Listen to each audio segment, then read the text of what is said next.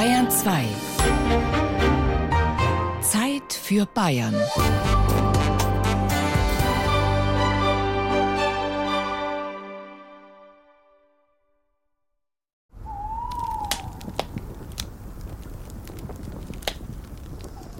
Ein schönes, gemütliches Lagerfeuer im Winter. Vier Männer sitzen dick eingepackt um die Flammen herum. Sie trinken Glühwein. Eine private, intime Szene. Die Kamera umkreist die vier. Das Feuer strahlt Gemütlichkeit aus, keine Gefahr. So würde die Szene ungefähr im Film klingen. Aber was ist jetzt davon echt? Das Geräusch des Nachthimmels ist echt, das Feuer nicht. Also mein Name ist Max Bauer, ich wohne in der Nähe von München und ich bin Geräuschemacher. Naja, Geräuschemacher heißt, ich vertone die Geräusche in Filmen, die im Originalton nicht gut genug klingen oder die man verpasst hat aufzunehmen. Es gibt verschiedene Gründe, weshalb die Geräusche am Filmset, der sogenannte Originalton, nicht aufgenommen werden. Weil die Zeit zu knapp ist oder die entsprechende Technik fehlt. Manchmal existiert auch einfach kein Originalton. Wenn der Filmheld zum Beispiel auf dem Scheiterhaufen verbrannt wird. Beim Dreh entstehen dazu natürlich keine realistisch klingenden Geräusche. Es gibt ja auch kein echtes Feuer. Darum gibt es bei vielen Produktionen Geräuschemacher, sogenannte Foley Artists, wie Max Bauer. Der Klang von Feuer lebt ja eigentlich von mehreren Qualitäten. Da gibt es einmal das Lodern, das ist eher tieffrequent. Dann gibt es so eine Art Knistern, Knuspern, das ist eher so hochfrequent. Und dann gibt es so einzelne Knacker manchmal, was man so kennt vom Lagerfeuer oder von einem schönen Kaminfeuer. Und aus diesen drei Komponenten würde dann ein schönes Feuer entstehen. Also ich nehme zum Beispiel für das Lodern ein dickeres Tuch oder auch ein Leder, gehe relativ nah ans Mikrofon ran und flatter dann relativ langsam ganz nah vor dem Mikrofon mit diesem Tuch. Das würde so klingen wie das Lodern. Das Knistern und Knuspern, das mache ich eben, indem ich sowas ähnliches wie Pralinenschachtel-Innenleben, also der Kunststoffanteil von Pralinenschachteln, zerschneide. Ich gebe das in einen Stoffbeutel und drücke das ganz langsam, auch wiederum relativ nah am Mikrofon. Dann entsteht dieses Knistern. Und jetzt die dritte Komponente, das Knacken. Da knalle ich einfach relativ hart in die Hände, so eine Art Klatschen, versuche aber nicht die Hand dabei hohl zu machen, dass es dumpfer ist, sondern relativ knackig. Feuer kann ja alles sein. Feuer kann Gemütlichkeit bedeuten. Feuer ist aber selbstverständlich auch Gefahr. Es kommt immer auf den Kontext drauf an. Also wir stellen uns eine Weihnachtssituation vor, die Kerzen knistern, alles ist wunderbar. Plötzlich fängt irgendein trockener Ast am Baum an zu brennen. Innerhalb kürzester Zeit brennt ja so ein Baum lichterloh. Dieses Geräusch ist dann eher nicht mehr vertraut oder gemütlich, sondern das ist dann wirklich Stress und auch Gefahr. Der Kontext gibt uns, ob das Feuer eben was Schönes oder was Gefährliches ist. Feuer. Einerseits bedrohlich, andererseits schön. Auf der einen Seite wärmend, auf der anderen gefährlich. Auf eine Art nützlich, fast unverzichtbar, auf der anderen unter allen Umständen zu vermeiden. Feuer ist heute unser Thema im Feiertagsfeuilleton in der Zeit für Bayern. Wir zünden eine Kerze an und beobachten alles, wofür die Flamme steht, ganz genau. Ich bin Ivan Ahrens. Schön, dass Sie dabei sind.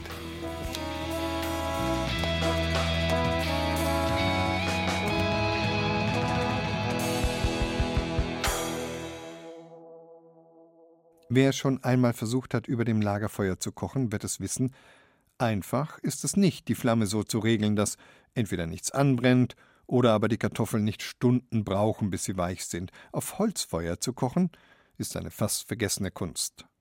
Thibaut Schremser hat einen Feuerkünstler besucht.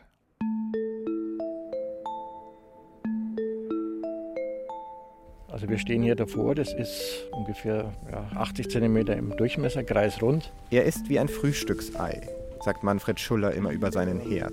Wie ein Ei, das man geköpft hat. Also hier ist ein Kupferkessel mit einem Durchmesser von 30 cm mit dem Rand.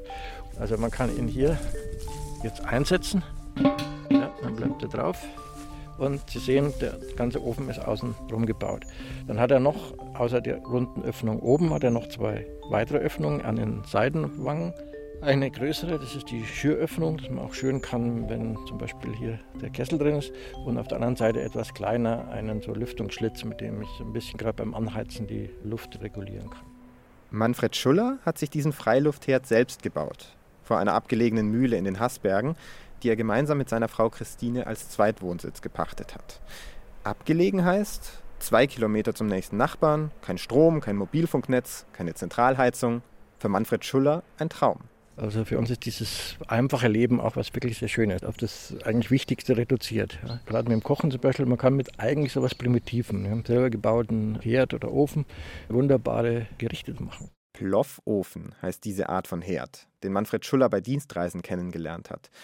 Diese Bauweise ist in Usbekistan typisch, so wie das Außenkochen auf offenem Feuer und eben auch das dortige Nationalgericht, das diesem Ofen seinen Namen gibt. Ploff. Ein Eintopf, den das Ehepaar auch heute kocht. Das eigentlich typischste können wir heute nicht machen, weil ich kein vernünftiges Lammfleisch bekommen habe. Ne? Aber man kann es mit eigentlich allen Fleischsorten. Ich habe jetzt hier einfach eine Hähnchenbrust klein geschnitten, dann verschiedene Gemüse. Christine, kannst du mal? Ja, das ist Fenchel, eine frische Fenchelknolle klein geschnitten, dann Möhren, dann eine Petersilienwurzel, ähm, Zwiebeln in großzügige Viertel geschnitten.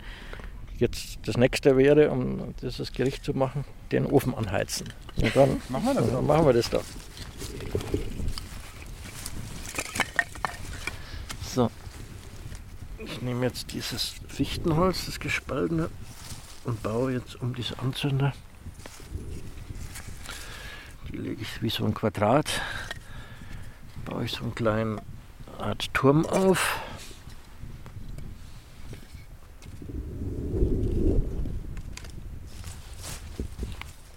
So, und jetzt heißt es einfach etwas Geduld haben und warten.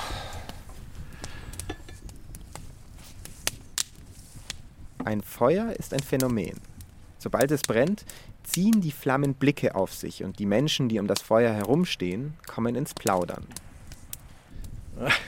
Das ist eine ganz eigene äh, Geschichte.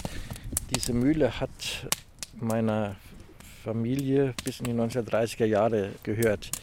Also Manfred Schuller erzählt, wie seine Vorfahren diese Mühle bewirtschafteten und wie einer seiner Ahnen sie irgendwann tauschte gegen einen Bauernhof. Er setzt den Kupferkessel ein. äh, Gehört seitdem einem ähm, Grafen. Er erzählt, wie die Mühle dennoch Sehnsuchtsort blieb für seine Familie und wie er sie zurückholte, indem er einen Pachtvertrag abschloss. So, jetzt kommt das Öl rein. Er gibt Rapsöl in den Kessel. In dem Fall ein Rapsöl, was hier auch von einer Mühle kommt. Er erzählt von der Besonderheit, dass das Mühlrad nicht außen sichtbar angebracht war, sondern im Untergeschoss des Gebäudes, um das Rad besser vor Kälte zu schützen. Mühle, das heißt ein Mühlgang, also ein Mühlrad. Oh, ich muss aufpassen. Der Kessel muss runter vom Feuer, ganz schnell. Das Öl ist zu heiß. Die Hitze geht rasend schnell und man muss eben aufpassen, man darf eigentlich nicht neben mir irgendwas quatschen. Das Öl kühlt neben der Feuerstelle ein bisschen ab. Jetzt kommen die Zutaten in den Kessel und werden angebraten. Und der Kessel wandert zurück auf die Flammen. Dann kommt Wasser dazu, Fleisch und Gemüse schmoren. Und dann noch Reis, der 20 Minuten lang quellen muss. Ja, sieht schon, finde ich, ganz appetitlich aus. Man kann mit ganz einfachen Mitteln etwas sehr Leckeres kochen, sagt Manfred Schuller mehrmals, während er mit Holzscheiten, Kochlöffel und Gewürzpulver hantiert. Auch später beim Essen. Da wird er es wieder sagen. So, Jetzt wird probiert, Ja, ob der Reis schon weich ist. vor allem wegen dem Salz. Ja. Gut. Mhm. Rühren. Man kann mit ganz einfachen Mitteln etwas sehr Leckeres kochen. Diese Botschaft ist Manfred Schuller wichtig. Strom, beschichtete Pfannen, Küchenmaschinen sind für ihn überflüssig. Ja, gerade bei Kindern. Also die modernen Kinder, äh, die, die wissen ja teilweise nicht mal mehr, wie eine Kuh ausschaut. Die sind dann ganz fasziniert, wenn sie sehen, wie man so kochen kann. Und dass sie auch mal ein Feuer machen dürfen mit, ja. Und äh, gezeigt kriegen, wie das äh, läuft. Also da ist die Begeisterung eigentlich immer groß. Feuer fasziniert. Manfred Schuller soll als Kind schon gerne mit Feuer gespielt haben. Im Sandkasten hat er mal einen Vulkan gebaut, erzählt er, aus dem es gequalmt hat. Also echt gequalmt. Das Kochen mit Feuer macht Arbeit, keine Frage. Aber es macht auch Freude. Also Feuer ist ja, schon seit Beginn der Menschheit, und das merken wir hier, mit das Entscheidende, dass wir hier heraus überhaupt sein können. Ja. Also zugegeben, zum Wasser heiß machen, nehmen wir einen Herd, wo wir so eine Gasflasche dabei haben. Ja, weil es einfach schneller heiß wird morgens. Wenn Sie dann anheizen, bis das Wasser kocht, das dauert länger. Aber sonst ohne Feuer wirklich hier kein Dasein, vor allem auch mit dem Heizen. Ja. So, jetzt muss ich mich aber darum kümmern. Gegessen wird drinnen, in der Kachelofen geheizten Stube im ersten Stock.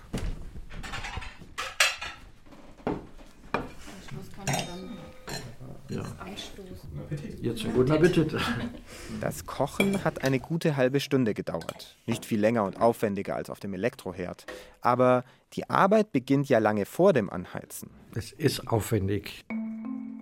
Sagen wir so, es geht ja schon los, dass man eine Rotbuche fällen muss und dann hat man fünf Meter lange Stämme und dann muss ich die klein schneiden, mache ich mit der Kettensäge und ganz klein, weil ich die dann mit der Hand spalte, da geht schon los. Also der Aufwand vom Ursprung des Feuers, also von dem Brennmaterial bis zum Kochen, ist tatsächlich wirklich groß. Ich finde es faszinierend, wenn ich die Kette dessen, was ich wirklich tue, auch wirklich verstehe. Man kann sagen, ist primitiv, aber für mich auch wichtig. Dieses Verstehen und Begreifen kostet natürlich Zeit. Es macht Arbeit. Aber die kann sich lohnen, denn sie gibt einem das Gefühl von Selbstbestimmtheit. Vielleicht ist es das, was uns das Kochen mit Feuer beibringen kann. Selbstbestimmtheit fällt nicht vom Himmel. Da muss man sich schon anstrengen. Thibaut Schremser war zu Besuch in den Haßbergen bei Manfred Schuller und Christine Hans Schuller. Wie einfach sich das Glück anhören kann, June Coco mit Happy Song. Sie hören Bayern 2. Glücklich würden wir Sie heute gerne machen, Ihnen eine Kerze anzünden in diesem Feiertagsfeuilleton zum Thema Feuer. Sie hören es ganz leise und herzerwärmend knistern hier in der Zeit für Bayern.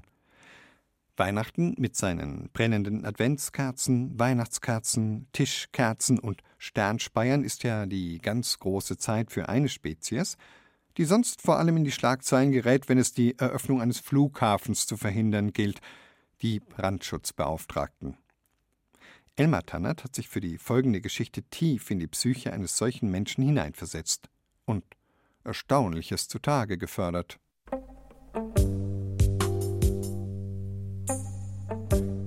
Frau Kern, die neue Kollegin, trinkt keinen Kaffee.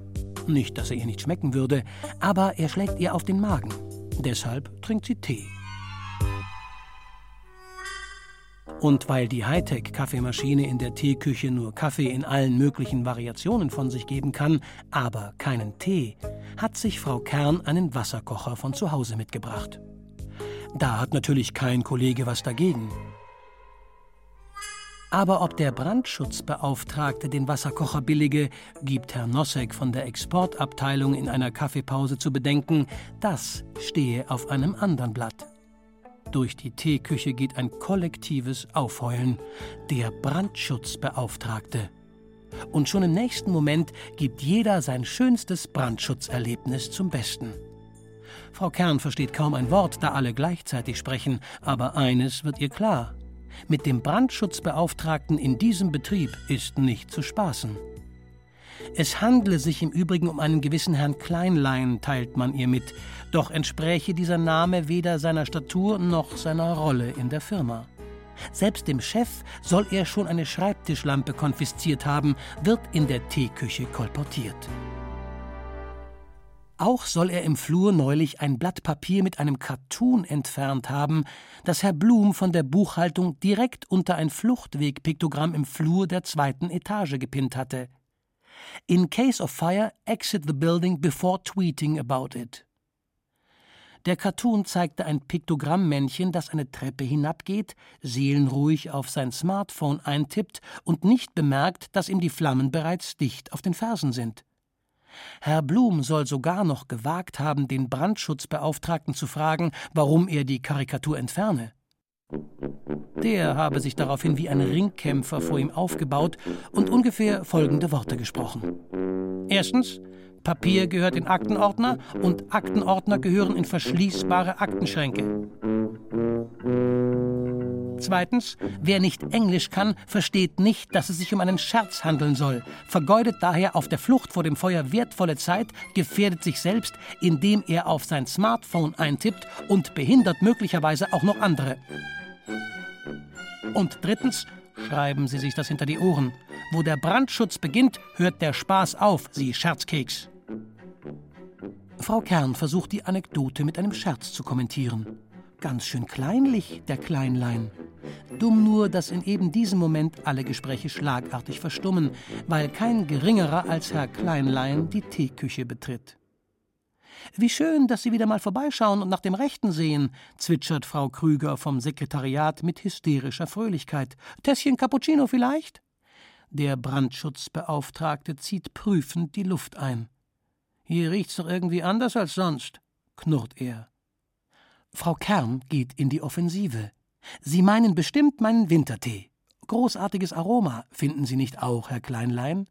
Keine Teebeutel aus dem Supermarkt, sondern eigene Mischung. Mit Ingwer, Zimt, Kardamom, Orangenschalen und Fenchelsamen. Wärmt auf und stärkt die Abwehrkräfte. Den Brandschutzbeauftragten beeindruckt es wenig. Kümmern Sie sich lieber mal um die Brandabwehrkräfte, sagt er schnarrend. Mit welchem ortsveränderlichen elektrischen Gegenstand wurde denn das Wasser erhitzt? Frau Kern präsentiert ihren Wasserkocher. Der Brandschutzbeauftragte mustert ihn abschätzig. Genau das habe ich erwartet. Supermarktware. Ist aber ein 1A-Markengerät made in Germany, hält Frau Kern dagegen.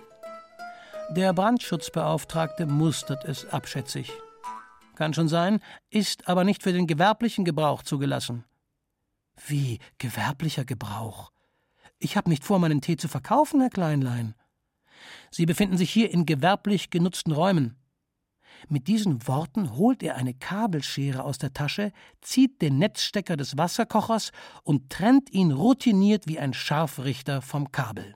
Tut mir leid. Es tut ihm aber nicht leid. Jedenfalls sieht seine Miene nicht danach aus. Sie sieht eher nach der eines Boxers aus, der seinem Gegner soeben den entscheidenden K.O.-Schlag gegeben hat.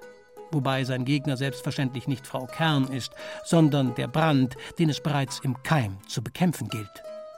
Gefahr erkannt, Gefahr gebannt, sag ich immer, verkündet der Brandschutzbeauftragte zum Abschied und lacht bellend auf, als hätte er einen Witz gemacht. Augenblick noch, Herr Kleinlein. Frau Kern will offenbar eine zweite Runde einläuten. Sie haben da einen Fussel am Anzug. Moment mal. Zu spät sieht er die Küchenschere in ihren Händen blitzen. Ein Schnitt, oft geübt beim Weiberfasching, und die Krawatte ist ab. Der Brandschutzbeauftragte ringt nach Luft. Nicht auszudenken, Herr Kleinlein, wenn Sie mit der Krawatte an einen Tisch mit Weihnachtsdeko gekommen wären. Brennende Kerzen und so, Sie wissen schon. Da kann so eine Krawatte leicht mal Feuer fangen. Oha, was sehe ich da? Die hat ja das Gütesiegel für schwer entflammbare Textilien. Das tut mir nun wirklich ganz außerordentlich leid, Herr Kleinlein. Darf ich Ihnen gegen den Schock etwas anbieten? Einen Zwetschgenbrand vielleicht? Auch in den großen Städten raucht es wieder vermehrt aus den Schornsteinen, aromatisch nach harzigem Holz duftend. Kaminöfen gehören unverzichtbar ins stylische Loft oder auch einfach nur ins Wohnzimmer des Einfamilienhauses. Womöglich nicht zuletzt deshalb, weil man sich schwer vorstellen kann, wie der Weihnachtsmann sich durch eine Zentralheizung quetschen soll. Da ist der Kamin doch deutlich romantischer. Thomas Muggenthaler hat sich gefragt, ob diese Art zu heizen nur modisch oder vielleicht gerade besonders nachhaltig ist.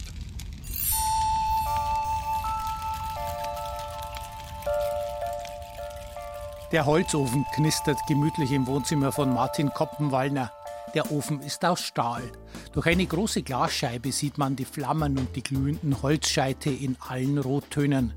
Martin Koppenwallner lebt in Großberg bei Regensburg und hat hier vor 20 Jahren ein Holzhaus gebaut und er heizt auch mit Holz.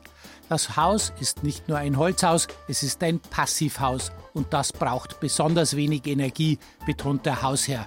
Das ist eine Einzelfeuerstätte, nennen sie sowas, aus Stahl, deutscher Hersteller, mit einer großen gewölbten Glasscheibe, dass man halt das Feuer auch genießen kann.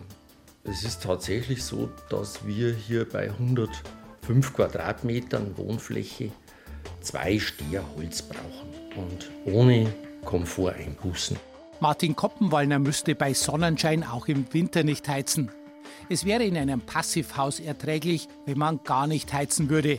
Aber im Pullover bei 18 Grad herumsitzen, das mag er nicht. Die Wohnung ist auf eine Temperatur von gemütlichen 23 Grad ausgelegt. Die Energie wird über die Fensterflächen, also wenn es im Winter 20 Grad minus hat und die Sonne scheint, dann haben wir hier 20 Grad ohne Heizung. Also die 35 Quadratmeter Dreifachscheiben auf der Südwestseite übernehmen die Heizung. Wenn jetzt keine Sonne scheint, muss man natürlich zuheizen, das ist klar. Und 25 Prozent der Heizenergiebringer die Personen und die Geräte im Haus, also selbst der Router hat eine Abwärme, Geschirrspüler, also alles das und die Personen natürlich geben auch Wärme ab und der Rest muss halt dann tatsächlich zugeheizt werden. Holzhäuser stehen bei der Energieagentur Regensburg hoch im Kurs. Die Energieagentur ist eine gemeinsame Einrichtung von Stadt und Landkreis Regensburg. Sie berät Bürger, aber auch Kommunen und Unternehmen bei der Energiewende. Die Energieagentur bezieht jetzt selbst ein großes Holzhaus im Regensburger Nibelungenareal. Auch Hausbesitzer, die mit Holz heizen, haben den Segen der Energieagentur Regensburg. Nicht nur, wenn es sich um ein Passivhaus handelt, betont Geschäftsführer Ludwig Friedl. Sehr positiv, weil die Holzheizung eine klimaneutrale Heizung ist, weil die Holzheizung von regionalem Brennstoff versorgt wird und letztendlich eine naturverbundene Heizung die älteste der Menschheit ist. Holzasche gehört übrigens ausgekühlt in die Restmülltonne. Darauf weist das Umweltamt der Stadt Regensburg hin. Wenn jemand gerne mit Holz heizt, dann raten Experten wie Ludwig Friedl von der Energieagentur dazu, hochwertige Öfen zu kaufen und mit wirklich trockenem Holz zu heizen. Holz ist deswegen absolut vertretbar. Es ist ja kein Zufall, diese Holzheizungen sind alle genormte, DIN-geprüfte und TÜV-geprüfte Produkte. Das heißt, es gibt eine Bundesemissionsschutzverordnung.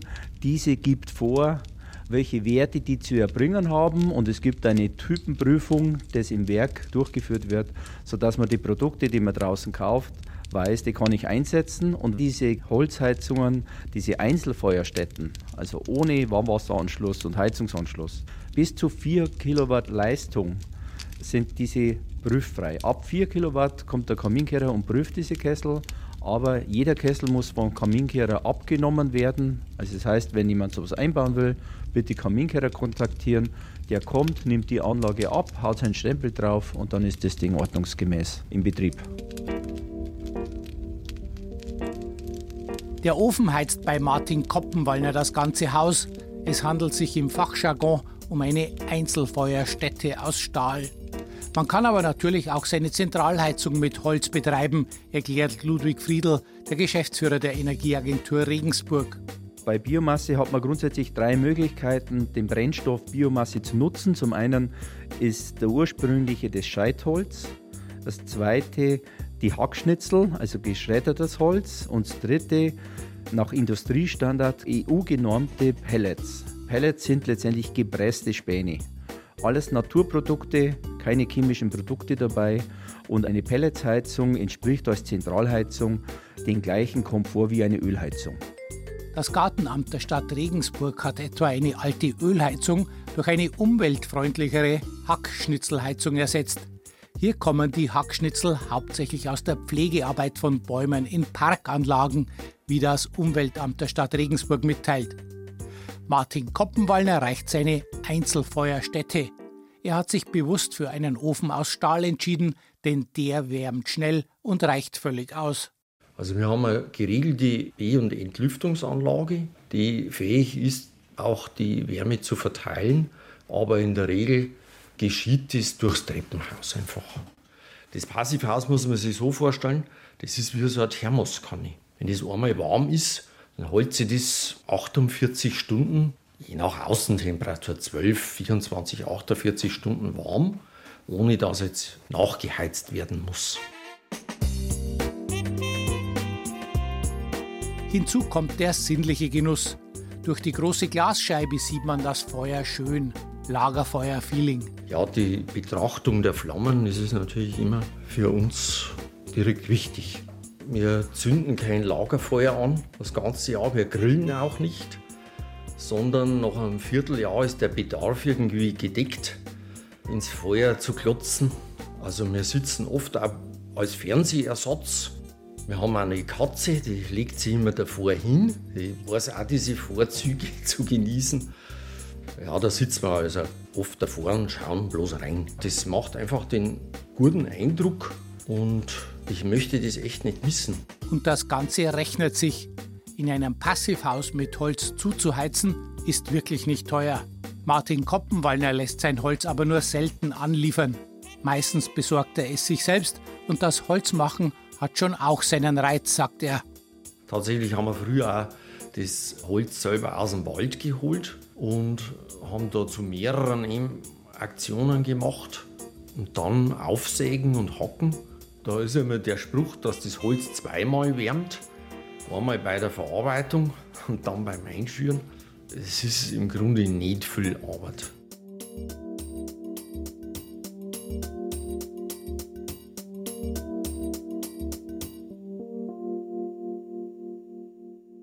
Es ist eine meiner Jugendsünden, die sich für ewig mit Schillers Vers verbunden hat.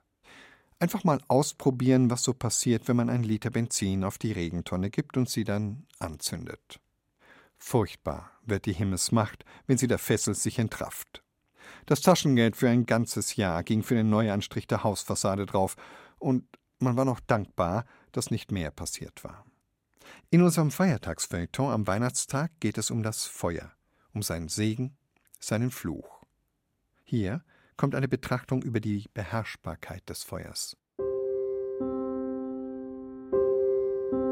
Es ist der sechste Tag der Schöpfung.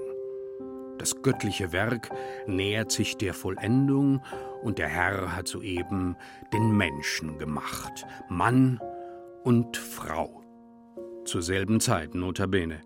Man vergisst das manchmal angesichts der Geschichte vom Garten Eden. Jedenfalls stehen die Menschen nun da und fragen sich, was sie tun sollen. Zum Glück hat Gott das vorausgesehen und er hat auch schon eine Aufgabe für sie bereit.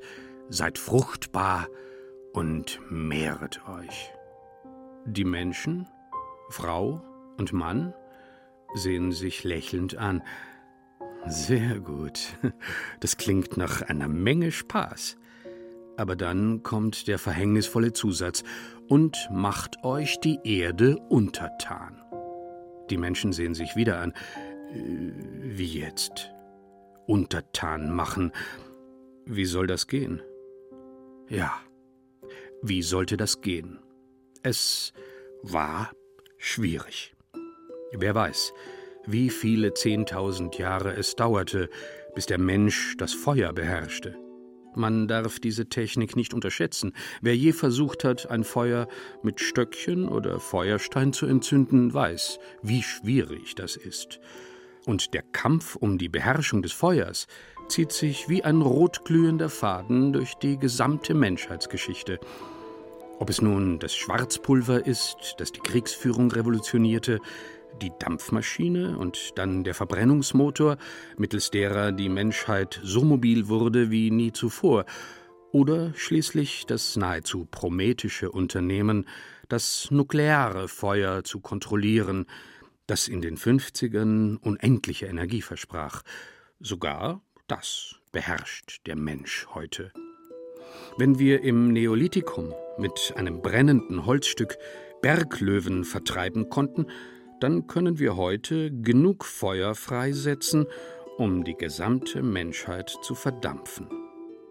Hier bekommt die Frage nach der Beherrschbarkeit übrigens noch eine zweite Ebene. Man kann nämlich nur hoffen, dass sich die Verantwortlichen so gut beherrschen können, dass sie nicht ausprobieren wollen, wie sehr sie das nukleare Feuer beherrschen. Wahrscheinlich ist die Kernkraft auch die beste Metapher für das Dilemma der Herrschaft des Menschen über die Erde. Auf der einen Seite steht in der Geschichte der Menschheit das Staunen vor dem Rätsel, vor dem Unbeherrschbaren. Was hat der Mensch alles erst einmal nicht beherrscht?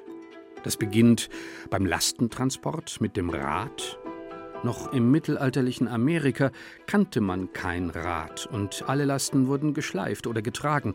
Es geht über die Fähigkeit, Stein zu sägen oder einen Hund zur Jagd mitnehmen zu können und endet beim perspektivischen Malen und Zeichnen noch lange nicht.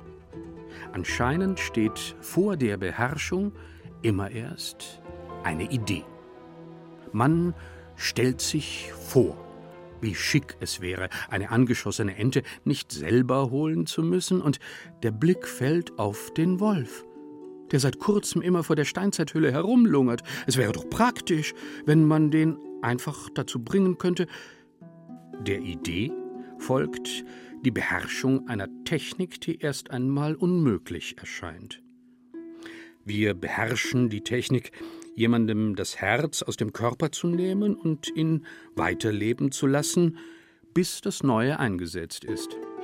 Wir beherrschen die fast gottgleiche Technik, in die Gene, den Schöpfungsplan der Natur, korrigierend einzugreifen. Das ist ein ganz schön langer Weg für den nackten Menschen, dem zu Anfang der Schöpfungsgeschichte gesagt wird, macht euch die Erde untertan. Er suggeriert, wenn wir nur genug Ideen haben, werden wir am Ende die Erde tatsächlich beherrschen. Andererseits ist da noch so viel, das wir nicht beherrschen, was für immer unbeherrschbar erscheint. Die Schwerkraft, Krebs, höflicher Umgang miteinander in der morgendlichen U-Bahn.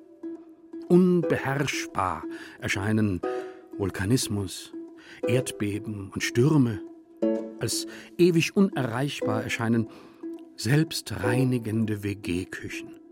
Wie Utopien, wie Science Fiction, wie Träume hören sich die Dinge an, die wir nicht beherrschen. Telepathie, Überlichtgeschwindigkeit, eine Welt ohne Krieg.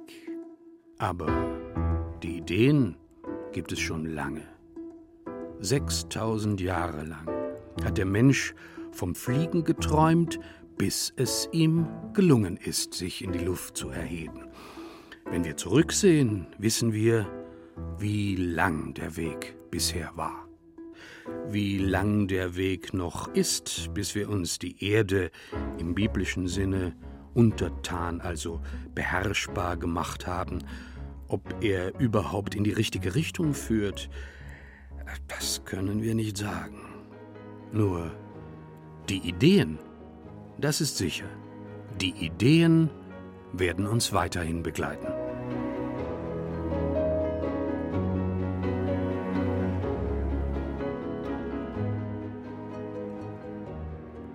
Vielleicht konnten wir ein wenig von dem Feuer, um das es heute ging, zu Ihnen in den Weihnachtsmittag bringen. In Form einer Kerze vielleicht oder eines Ofens, in dem das Weihnachtsmahl schmort, oder vielleicht auch einfach nur als schönen, wärmenden Gedanken.